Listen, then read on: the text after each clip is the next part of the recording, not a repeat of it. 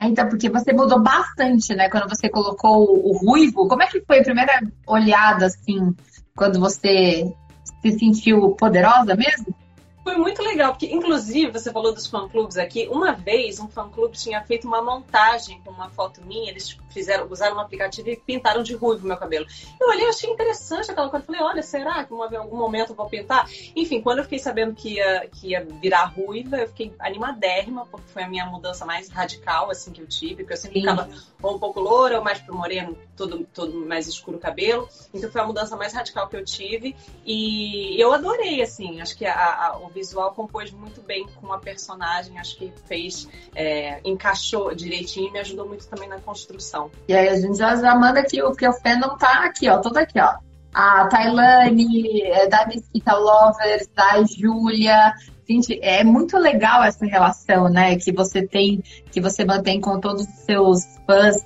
É, e como é que é, assim, receber o amor, o carinho deles e, e tentar responder ah, eu amo, eu amo mesmo receber o carinho de todo mundo, porque é, é, eu entendo que, enfim, a novela e o meu trabalho e essa personagem, os personagens que eu fiz, estão, enfim, fazendo sucesso e dando certo, e por isso que eu tenho esse reconhecimento. E assim, agora, claro que com um número maior de, enfim, seguidores, de pessoas comentando e mandando mensagens, é um pouco mais difícil de responder todo mundo. Mas sempre Imagina. um tempinho eu tento responder e ficar, porque senão, aí algumas falam, você não responde mais, fala, gente, é porque senão vou que É muita coisa, né? Eu, eu fico muito feliz em receber o carinho, mas às vezes eu realmente não consigo ver todo mundo. Mas, enfim, sempre mando um beijo geral. Às vezes eu faço uma live para conversar um pouquinho mais com as pessoas. Uma vez eu fiz uma live, inclusive, eu, eu fiquei devendo mais uma. Elas vão me cobrar aqui uma live com, com o público, que daí eu ia abrindo e conversando com, com as pessoas que, que quisessem falar comigo também. Para perguntar como é que tá 2021 projetos após o final da novela e tal, se você se despediu de Poderosa, como é que vai ficar o seu ano no trabalho? Bom, meu contrato com a Record acabou. É, eu uhum. tinha anos de contrato e ele é, estendeu um pouquinho até por conta da novela, então eu não estou em Gênesis.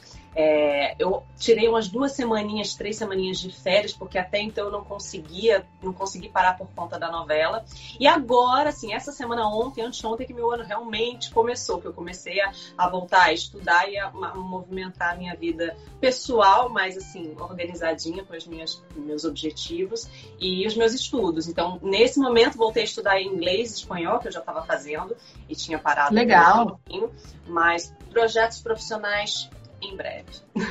tá, Agora é uma curiosidade mesmo, assim, jornalística barra de fã. Como é que você se mantém? Tipo, nossa, então ontem eu estava assim, chorando desse jeito, e hoje, nesse segundo dia de gravação, eu tenho que estar novamente. Como é que você trabalha isso?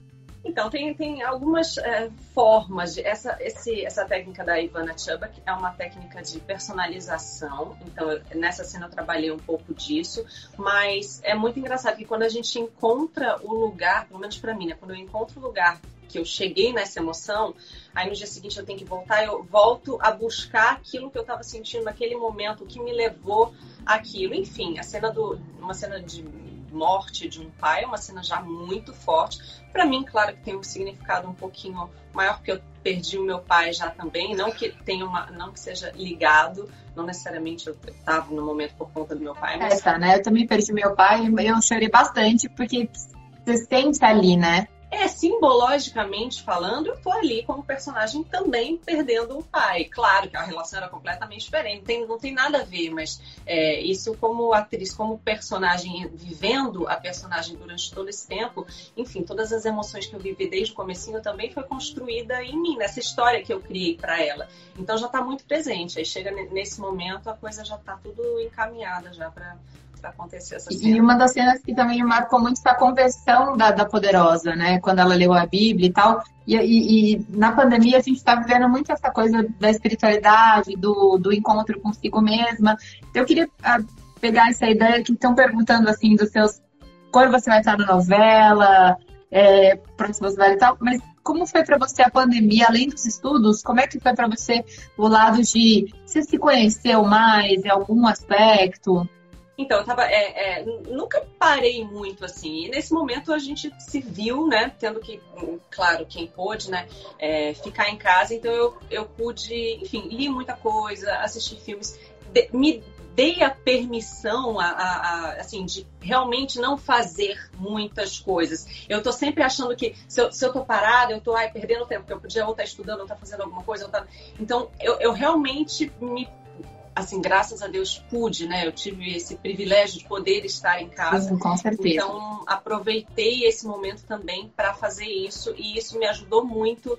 É, psicologicamente, emocionalmente, acho que eu consegui resolver algumas coisas. Voltei a fazer yoga, voltei a, a pintar, a desenhar. Legal. Que eu fazia quando eu era criança, que eu amava, que, enfim, me reconectei um pouco com coisas da minha infância que me faziam bem.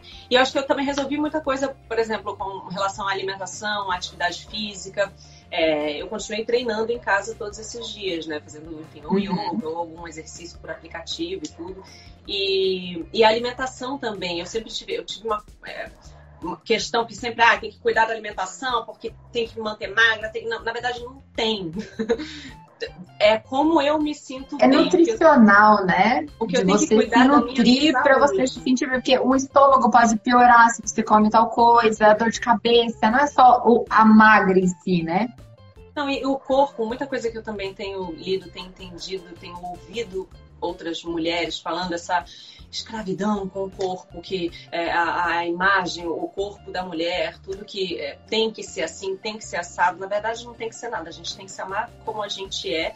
E eu acho que isso foi, de certa forma, é, entrou na minha cabeça em algum momento da minha vida, talvez por trabalhar nesse meio e tudo. Então, foi algo que eu consegui realmente resolver ou melhorar muito do que, do que tinha nesse, nesse quesito na minha vida.